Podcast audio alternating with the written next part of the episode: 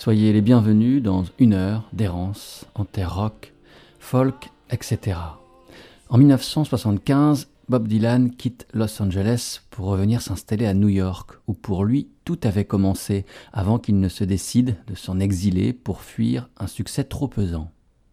Son précédent disque, Blood on the Tracks, a été acclamé par la critique qui reconnaît à nouveau en lui le plus grand auteur-compositeur-interprète en activité. Dans ce disque épuré et grave, sincère comme jamais, Dylan parle de ses blessures, celles causées par les rumeurs invraisemblables et le cirque médiatique qui l'entoure, et celles causées par la rupture avec sa femme, Sarah Lowndes.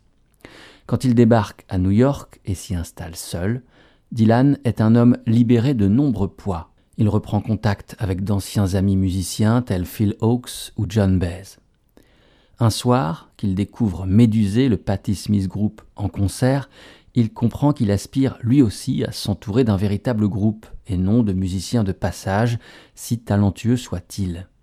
Dylan veut retrouver l'effervescence bouillonnante et insouciante des débuts, et imagine ce groupe comme une famille indocile où chacun apporterait ses idées. Il renoue donc avec de vieilles connaissances, mais s'ouvre aussi au vent de nouvelles rencontres. Ainsi, un jour qu'il se fait conduire dans Greenwich Village, dans sa limousine, il aperçoit traversant la route une jeune femme portant un étui à violon. Il stoppe la voiture et va à sa rencontre. Bientôt, il lui propose de venir répéter avec son groupe. Dans le disque qui résulte de ces séances débridées qui portent le nom de Desire et paraît en décembre de l'année 75, le violon aux accents zigane de Scarlett Riviera prend une place centrale. Pour la première fois, Dylan co-signe les textes. C'est sous l'influence du dramaturge Jacques Lévy que Dylan s'empare de sujets réels pour écrire de longues histoires narratives. Hurricane compte la trajectoire du boxeur Hurricane Carter, emprisonné pour un meurtre qu'il n'aurait pas commis. Joey est l'évocation de l'histoire d'un malfrat, Joey Gallo. Il signe seul, cependant, le morceau qui referme l'album, sur une note plus intime. Quand il enregistre ce titre, dédié à sa femme dont il est séparé, celle-ci a fait le voyage pour venir l'écouter en studio. C'est une déclaration d'amour presque maladroite, bouleversante assurément, c'est un chant de regret, une ode à un bonheur évanoui, c'est Sarah.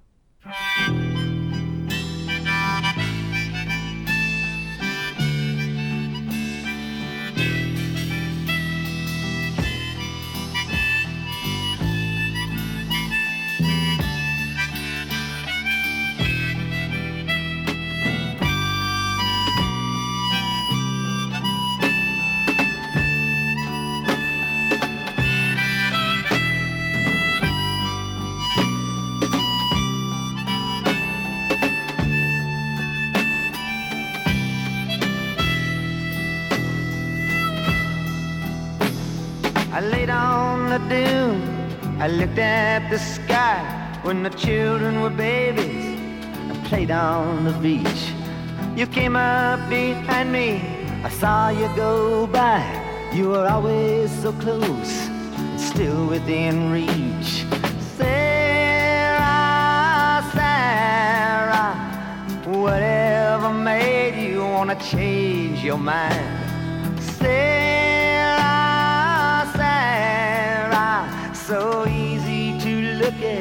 so hard to define. I can still see them playing with their pails in the sand. They run to the water, their buckets to fill. I can still see the shells falling out of their hands as they follow each other back up the hill.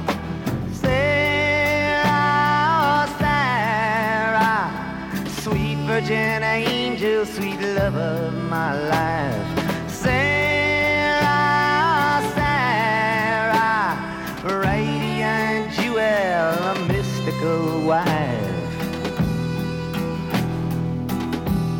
Sleeping in the woods by a fire in the night, drinking white rum in a Portugal bar them playing leapfrog and hearing about Snow White. You in the marketplace in Savannah, Lamar. Sarah, Sarah, it's all so clear I could never forget. Sarah, Sarah, loving you is the one thing I'll never regret. Can still hear the sounds of those Methodist bells. I'd taken a cure and it just gotten through. Staying up for days in the Chelsea Hotel, writing sad-eyed lady of the lowlands for you. Sarah, Sarah, wherever we travel, we're never apart.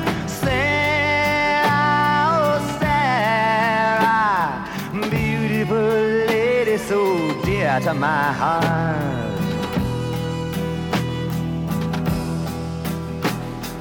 How did I meet you? I don't know. A messenger sent me in a tropical storm. You were there in the winter, moonlight on the snow, and on Lily Pond Lane when the weather was warm.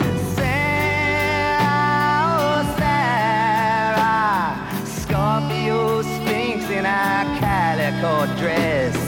Sarah, oh, Sarah, you must forgive me my unworthiness.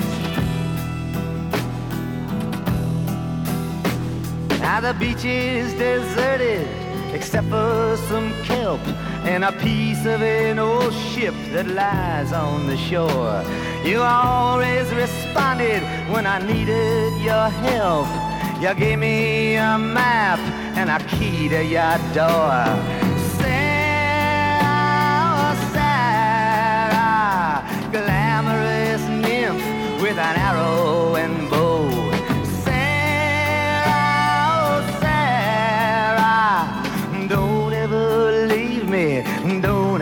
Go.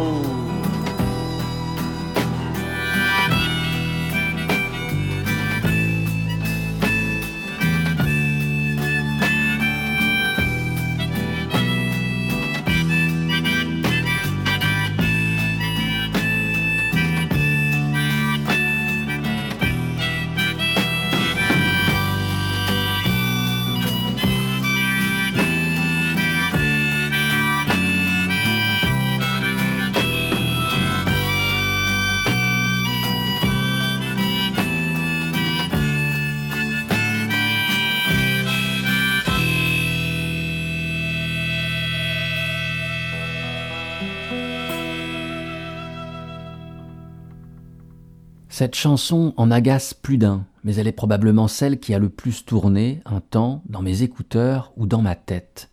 Un Dylan humain, ni poète abscon ouvert aux multiples interprétations, ni oracle terrifiant, non. Un trentenaire romantique, nostalgique d'un amour qui se meurt. On comprend le moindre mot, le moindre souvenir, comme si on feuilletait avec lui l'album de photos d'un bonheur enfui.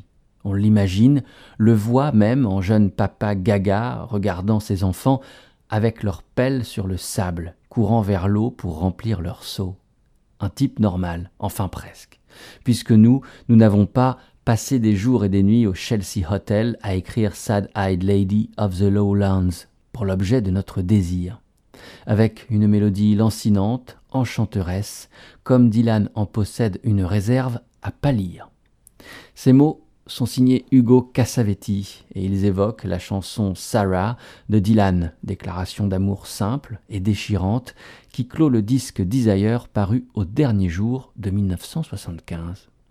Sur ce disque, Dylan invite la chanteuse Emmylou Harris à chanter les chœurs.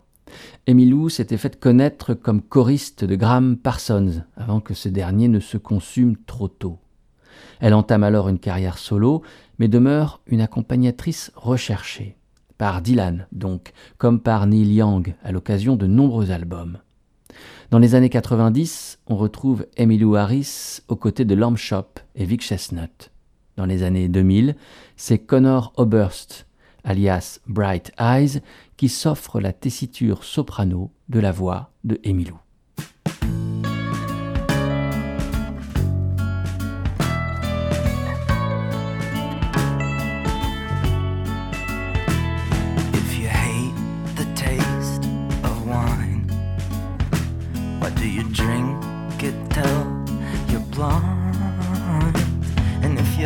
Emilou. that there's no truth, and who cares? How come you say it like you're right? Why are you scared to dream of God when it's salvation that you want? You see, stars that clear have been dead for years, but the idea just lives on in our wheels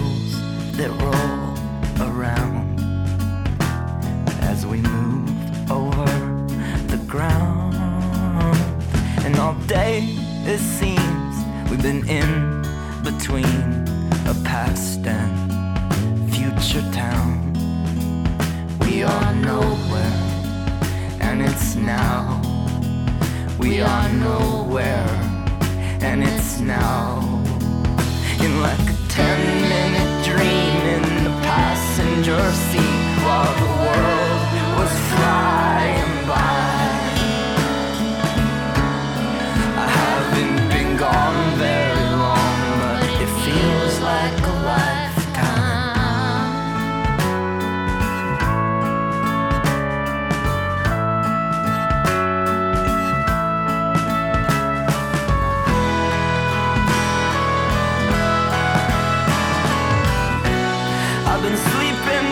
strange at night. Side effects they don't advertise. I've been sleeping so strange. With a head full of pesticide.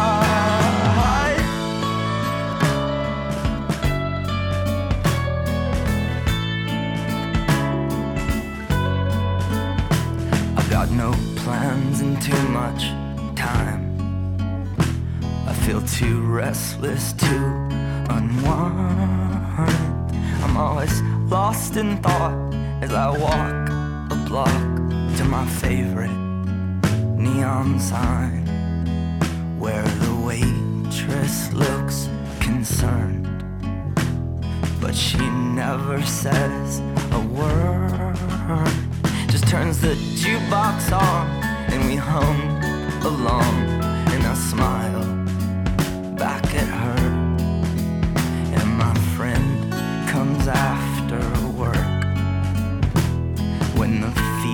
start to blur she says these bars are filled with things that kill but now you probably should have learned did you forget that yellow bird?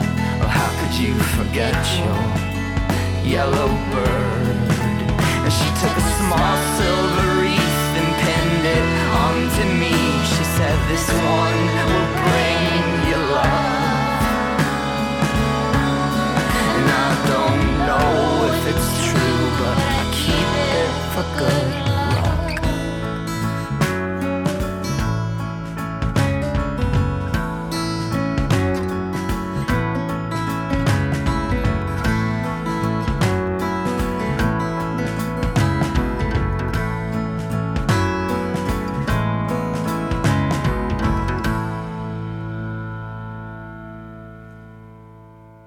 Derrière le nom de Bright Eyes s'abrite le chanteur, compositeur et multi-instrumentiste Connor Oberst, originaire de Omaha, Nebraska. Dès l'âge de 12 ans, Connor commence d'enregistrer ses propres chansons dans le garage familial. Sa musique gardera alors toujours quelques parfums de maladresse, de fièvre adolescente, une claudication qui la rend attachante et à aucune autre comparable. Emmylou Harris ne s'y est pas trompé, qui a accepté l'invitation de Connor Oberst à chanter sur trois titres de son disque paru en 2005, I'm Wide Awake, It's Morning. À répéter que Bright Eyes est le projet de Connor, on en oublierait de rappeler qu'à ses côtés, depuis le tout début de l'aventure, en 1998, se tient Mike Mogis, multi-instrumentiste de talent, ingénieur du son et producteur des albums de Bright Eyes, ainsi que d'un nombre de disques impressionnants. À l'été 2000, on le retrouve dans le studio qu'il a fondé avec son frère, le Dead Space Recording, à Lincoln, dans le Nebraska, l'état d'origine de Mogis. Il supervise l'enregistrement d'un diamant noir de la musique folk américaine Ghost Tropic du groupe Songs Oya. Sur son blog essentiel, Kill Me Sarah, le narrateur KMS raconte ainsi sa relation à ce groupe Songs Oya, derrière lequel se cache un homme, et là véritablement un seul, Jason Molina. Samedi soir, en égrenant les disques de Songs Oya, Access and Ace, ce ghost tropique terrifiant, sorti la même année que Les Palmiers Mauves de Lioness, peut-être mon préféré. Il y a des disques avec lesquels on a voyagé, on ne peut plus s'en débarrasser ensuite. Ces songs Oya grattent comme un gros pull de laine. La voix de Molina balaye la poussière, une voix a annoncé les mauvaises nouvelles. Odeur de sapin, son électricité lente et sale à la Neil Yang sale, comme la neige mouillée qui bave sur les trottoirs, celle qui colle aux semelles, en plus insistant, comme la poisse qu'on traîne certains jours.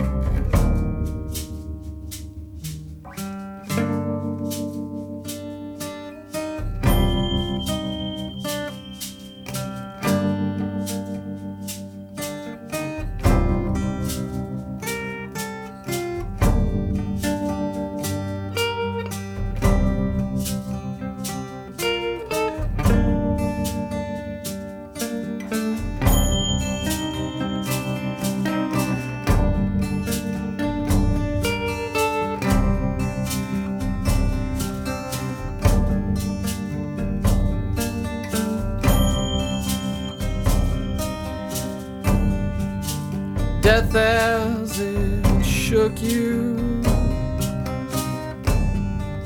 You gave it the fool's look. Said, I am an empty page to you. Give me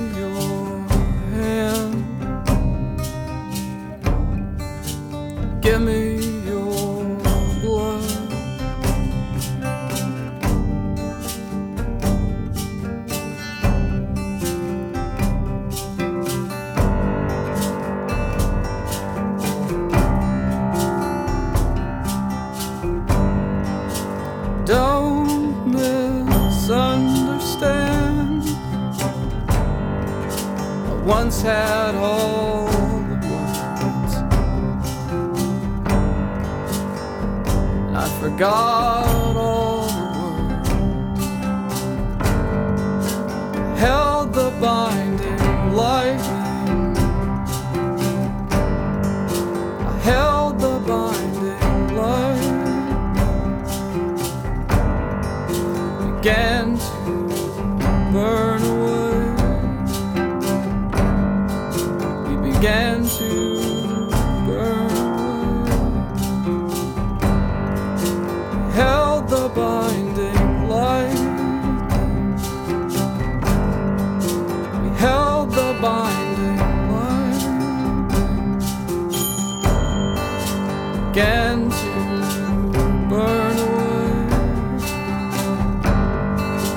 began to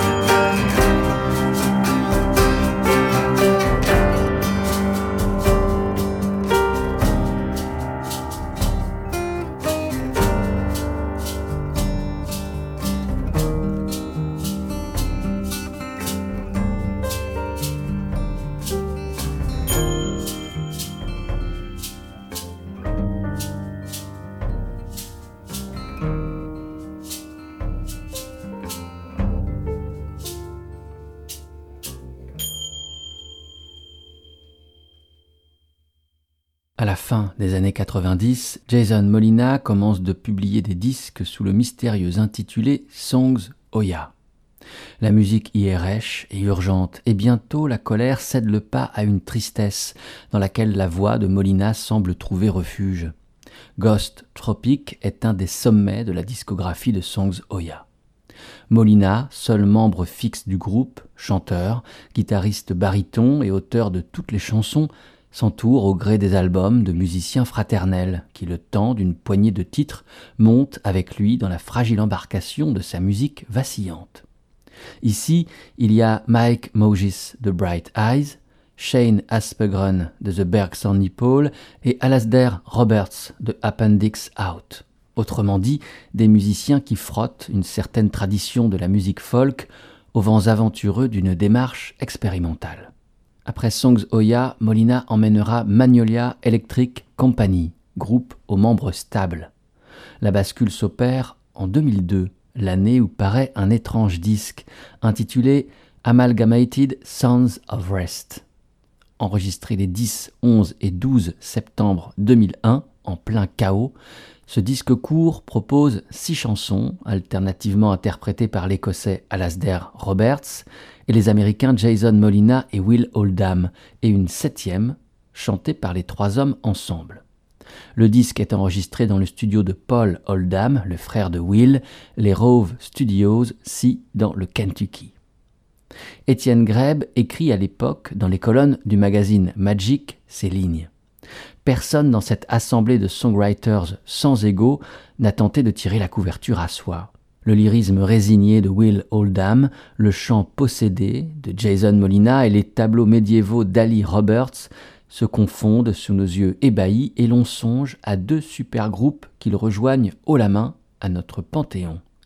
Pentangle et Crosby, Stills, Nash Young. Lorsque sur My Donald, morceau tellement pur qu'il en devient ambiant, une deuxième voix vient se joindre, à la tierce, à la première, vous pouvez brûler un cierge, et il y en a six autres à aller chercher.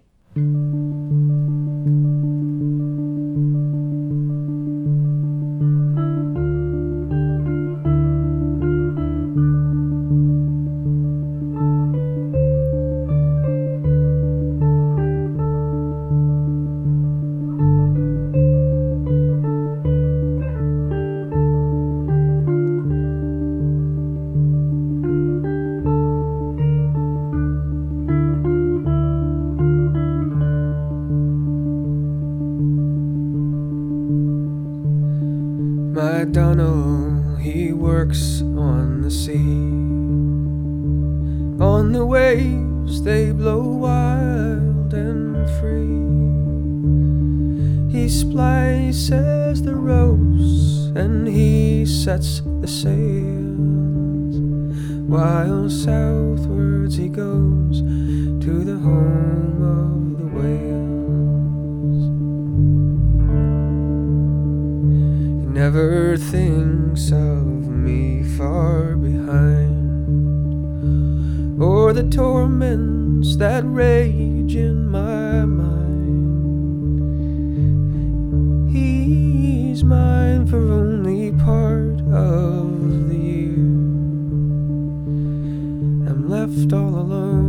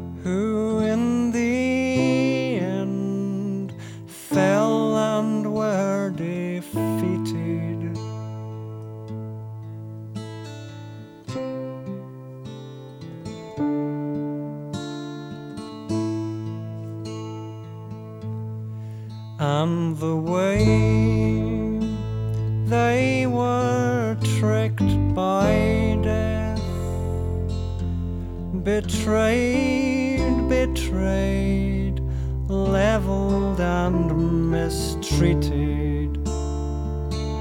I've stuck a knife in a man for less, but death is not so easily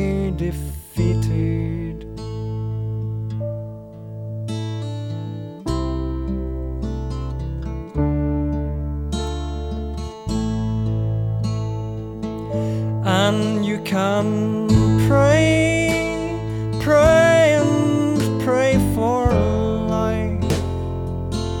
But no, my friend, my dearest friend, please know this that life is but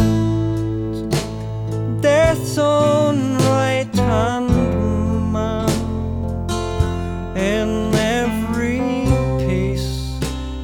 his own left hand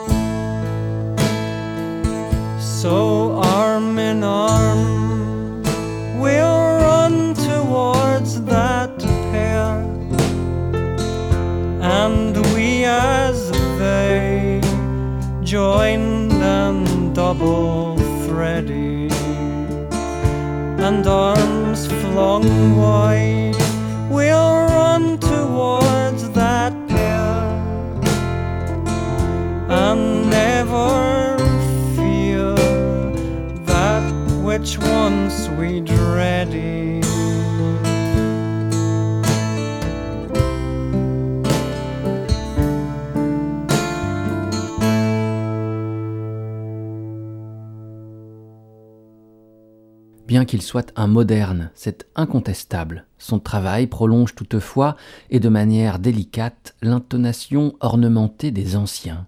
En fait, une certaine articulation demeure profondément ancrée en lui, incisive, ancestrale et très locale, portée par une guitare aux open tuning héritée d'un Martin Carty et au diapason de textes centrés sur les superstitions inhérentes au folklore celte. Les chansons de Alasdair Roberts sont ainsi analysées par Bruno Mélier et Philippe Robert dans leur ouvrage Folk et Renouveau. Ici, on entendait Roberts accompagnant Will Oldham sur le titre My Donald, issu de l'album collectif Amalgamated Sounds of Rest, puis interprétant Farewell Sorrow, chanson offrant son titre à l'album que Roberts fait paraître sous son seul nom en 2003. Après l'aventure Appendix Out, dans laquelle Roberts vivait sa grande aventure américaine, il se recentre ici sur son Écosse natale. La tourbe et la bruyère recouvrent tout ce disque, extraordinaire de bout en bout. La production du disque est signée Ryan Murphy, un proche de Will Oldham, qui tient également les parties de batterie sur cette chanson, Farewell Sorrow. Cette même année 2003, pour le même label, Drag City, Ryan Murphy participe à l'enregistrement d'un autre grand disque de folk crépusculaire, l'album Supper, signé Smog.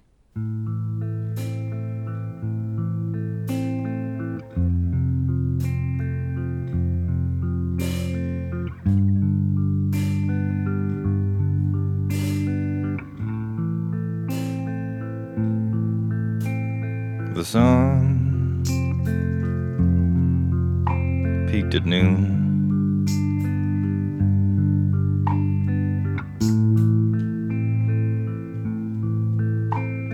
I watched it, hoping it would rise.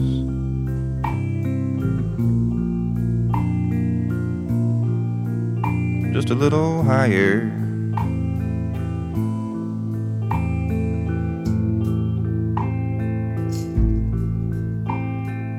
Give me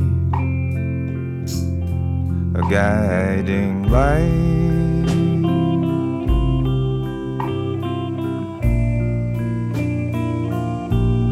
a guiding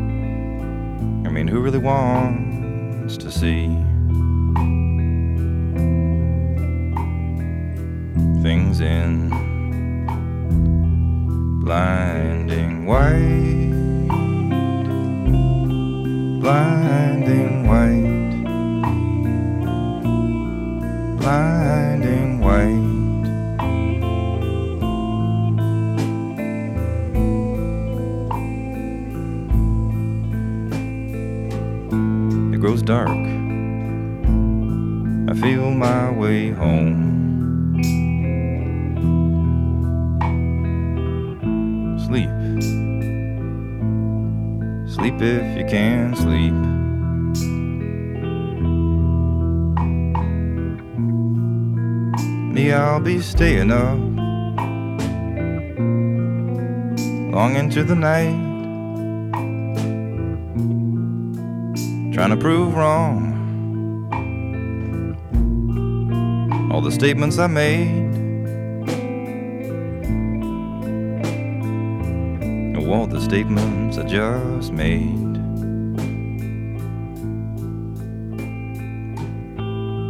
A guiding light, guiding light a guiding light.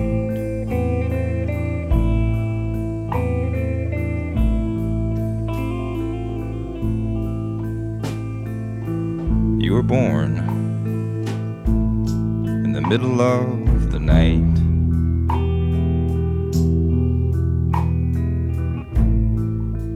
What better time Au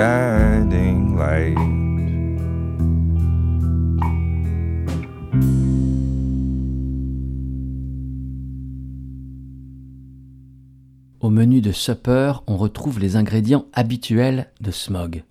Songwriting rigoureux, voix profonde et monocorde, production inventive auquel s'ajoute une voix féminine, une guitare slide et des arrangements toujours plus subtils.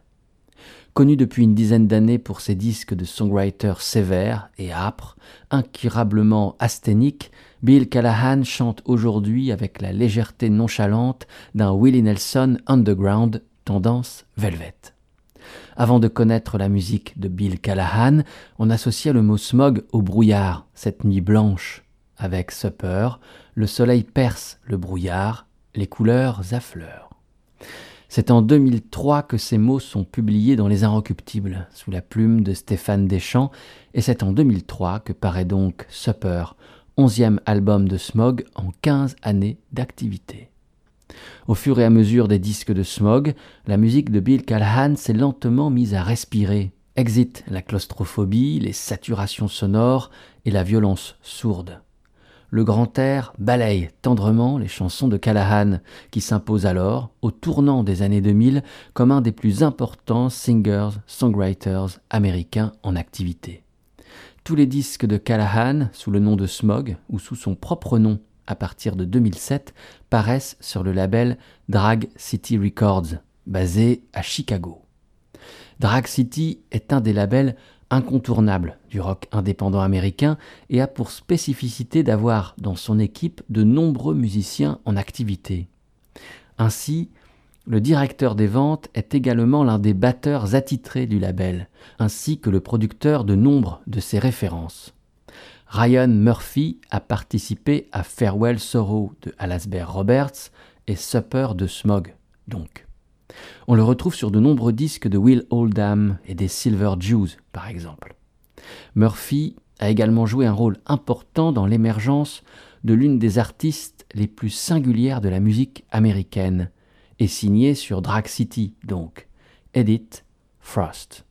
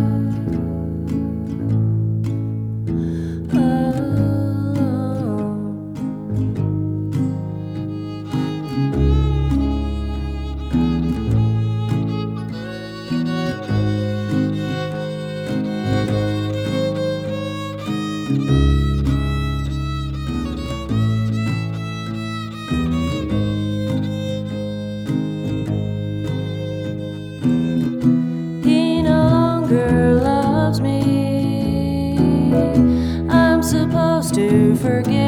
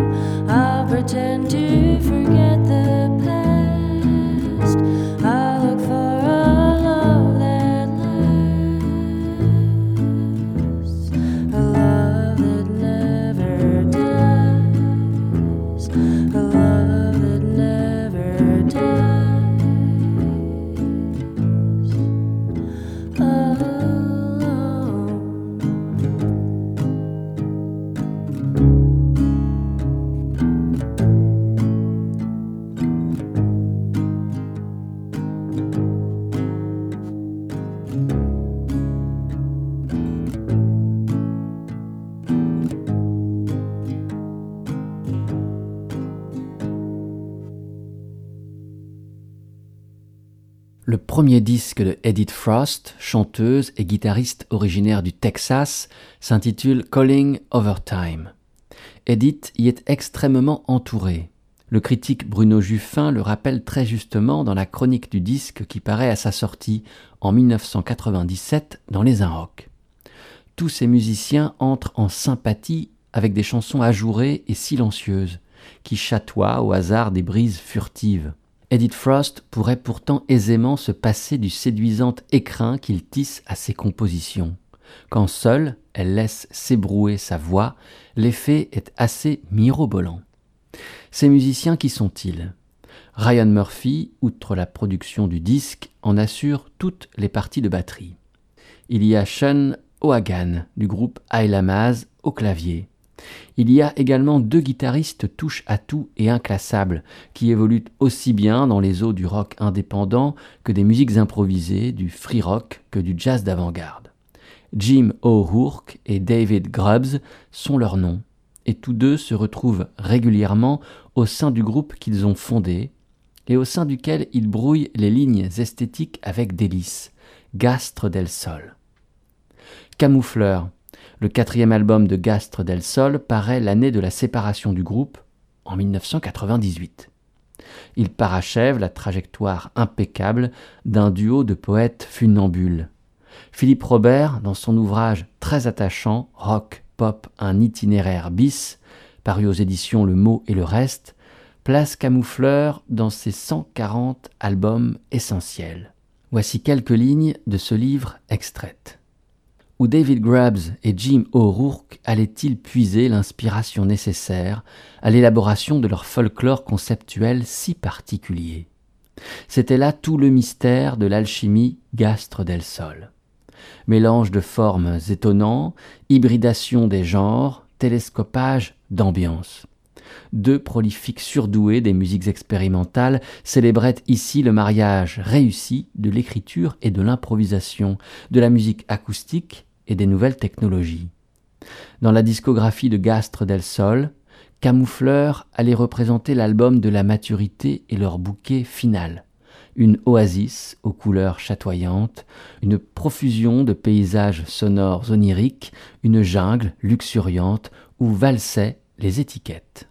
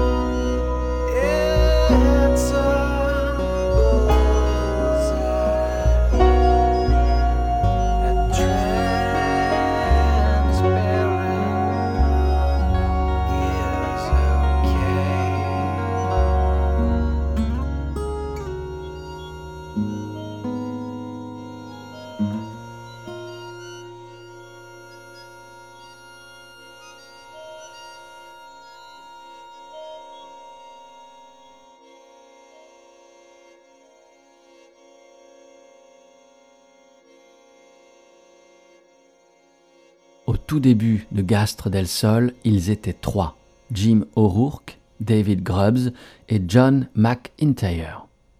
Ce dernier partit tôt pour aller fonder son propre groupe qui deviendra un autre point cardinal de la carte musicale chicagoane.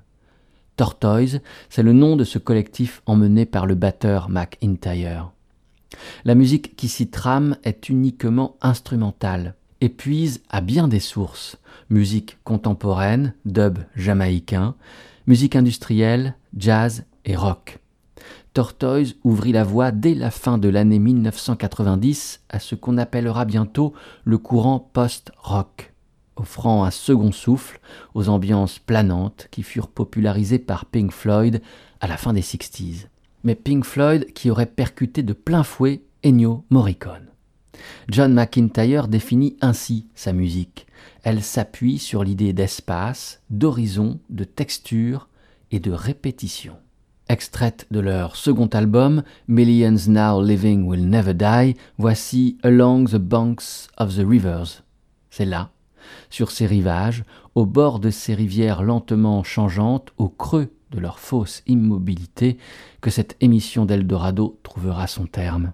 Ainsi s'achèvera cette errance en terre rock, folk, etc. Merci beaucoup de votre écoute et peut-être de votre fidélité. Cet épisode d'Eldorado, comme tous les précédents, est disponible sur le site de l'émission www.radio-eldorado.fr. Portez-vous bien, à la prochaine. Ciao.